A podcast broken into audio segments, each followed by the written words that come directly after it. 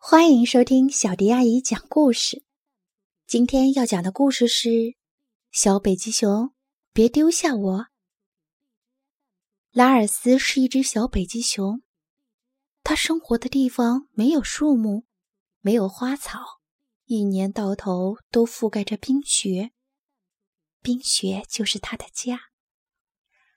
拉尔斯喜欢坐在海边，看着浪花追逐嬉戏。他还常常在冰冻的雪面上一走就是好几个小时，好奇的绕到每个雪堆后面看个究竟。今天他走了很远，现在他饿了。他把鼻子抬起来，在空中闻了闻，一股香喷喷的气味随风飘了过来。他顺着香味走去。发现这香味儿是从一间人类的冰屋里飘出来的。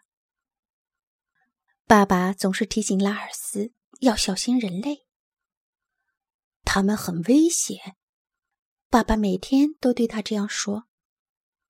但是从冰屋里飘出的香味儿实在太诱人了，他无法抗拒。冰屋外面有一群雪橇犬在睡觉。拉尔斯远远的绕开他们，溜了过去。他已经离冰屋很近了，只差两步。突然响起一阵狗叫声，那些狗跳了起来，拉扯着拴在身上的皮带，冲向拉尔斯。他们扯啊扯，终于把皮带扯断了。一大群狗向拉尔斯扑了过来，他拔腿就跑。跑得像闪电一样快，在冰雪上，没有谁能跑得过拉尔斯。狗群很快就被甩在了后面，它们的叫声也渐渐弱了下来。拉尔斯终于可以停下来喘口气了。他爬进一个冰洞里，躺下来睡着了。第二天一大早，他被一种奇怪的声音吵醒了。听起来像是哭泣声。他必须马上看看是怎么回事儿。没过多久，他就找到了一条冰川裂缝，哭泣声就是从那下面传来的。他向下张望，下面坐着一只小雪橇犬。别害怕，拉尔斯冲着冰缝下面喊。虽然。狗不是他的朋友，但他还是挺同情这个小家伙的。我来帮你，别着急。拉尔斯把雪往冰缝里推，越推越多，直到整个裂缝快要被填满的时候，小狗终于能爬出来了。但是他刚刚在雪地上站稳，嗓子里就开始发出呼噜噜的低吼声。拉尔斯吃惊地说：“你这是干什么？我可是刚救了你哦。”小狗的回答是一声狂吠。拉尔斯想：“真是个暴脾气。”现在我要让他见识一下。他跑向海湾，在漂浮的冰块上忽左忽右的跳来跳去。小狗一直追着他，但是跟不上他的步伐。最后，小狗精疲力尽了，它站在一块浮冰上，又大声的痛哭起来。我很乐意帮助你，小北极熊喊道。但是你还会冲我吼吗？你这个暴脾气的小家伙！小狗一下子安静下来。我不会冲你吼了，绝对不会，请不要丢下我。拉尔斯把小狗带到了陆地上。我叫拉尔斯，你叫什么名字？我叫纳努克。我想回到冰屋去，我要找我妈妈。他小声说，然后又大声的补充了一句：“我饿了。”纳努克狼吞虎咽的吃着拉尔斯抓来的鱼，他嘟囔着。没有肉好吃。明天我就带你回去，到时候你就能吃到肉啦。”拉尔斯说，“但是现在我们该睡觉了。他把雪堆成了一个小山包，这样能遮挡寒风。第二天早上，天空一片晴朗，拉尔斯和纳努克出发去冰屋了。但是他们到了之后，却发现那里一只狗也没有，地上的脚印也被雪掩盖了。他们走了，我妈妈走了。纳努克绝望的大喊，嚎啕大哭起来。他哭得比以前更大声了。这一次，拉尔斯知道他为什么哭了。纳努克，还有我陪着你啊！他安慰小狗：“我们会找到你妈妈的，相信我。你知道他们会去哪吗？”我知道，纳努克说：“我们要去海边的，那里有一座人类的城市。”拉尔斯说：“哦，去那边的路我很熟。来，我帮你把皮带拿下来。你走路的时候他太碍事儿了。”纳努克同意了。就这样，他们出发了。小北极熊和小狗走着走着，天慢慢黑了下来，所以他们直到最后时刻才发现前面有猎人。他们赶紧躲到一个雪堆后面。猎人越来越近了。纳努克发出了一声低吼。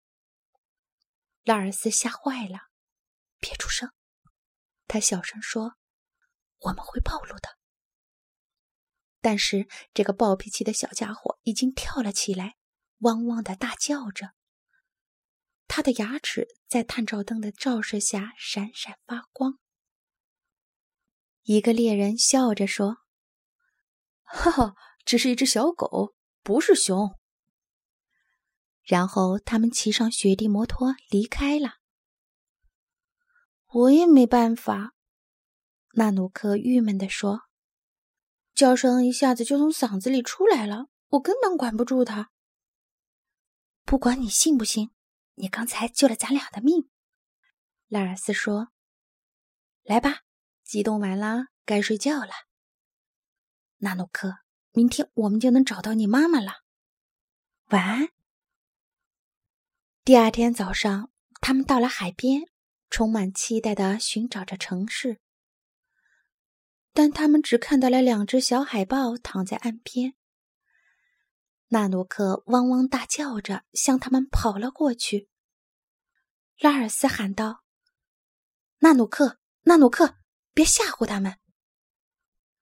但是纳努克的叫声已经把他们吓得逃进了水里。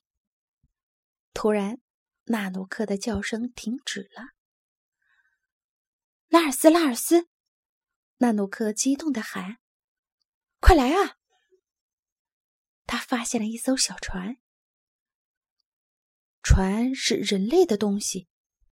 拉尔斯一边说，一边四下张望着。这很危险。他仔细的闻了闻，然后他松了一口气。这艘船已经很久没有人坐过了。你这个发现棒极了。有了它，我们很快就能找到你妈妈了。拉尔斯说：“划船可不像看起来那么简单，就算我这么强壮也一样。”我给你指路。纳努克说：“横穿这个海湾，绕过那个长长的夹角，那儿有一个港口。我敢保证，今晚就能吃到肉，而不是鱼。”他很兴奋。拉尔斯严厉地说：“不行，你不许跑到人类那儿去拿肉吃，你就待在我这儿，今晚吃鱼。”他们在夜色中划着小船，悄悄地穿过港口，感觉有点阴森森的。拉尔斯小声说：“纳努克，现在别出声，这次请你控制一下自己。”纳努克真的就一直安安静静的。他们刚一上岸，纳努克就喊了起来：“现在我去拿点好吃的。”话音没落，他就已经不见了。拉尔斯不安地站在那儿，他应该追过去吗？突然，他听到了大喊声。纳努克飞奔过来，嘴里叼着一长串奇怪的东西。拉尔斯跟着他跑，跑到一个安全的地方之后，纳努克把那一长串奇怪的东西放到拉尔斯面前。拉尔斯说：“闻起来不错，等你尝了再说。”纳努克骄傲地说：“这跟鱼可不一样。”但是纳努克每吃一根香肠，就更伤心一点儿。我还能找到我妈妈吗？拉尔斯还没来得及回答，纳努克就开始绝望的嚎啕大哭。拉尔斯没了主意，他怎么才能让这个暴脾气的小家伙安静下来呢？突然，他听到了一阵狂吠，拉尔斯吓坏了。他还没来得及躲起来，就被一大群狗包围了。但是，狗群没有攻击他，因为纳努克的妈妈也在里面。他听到了纳努克的哭声，认出了他。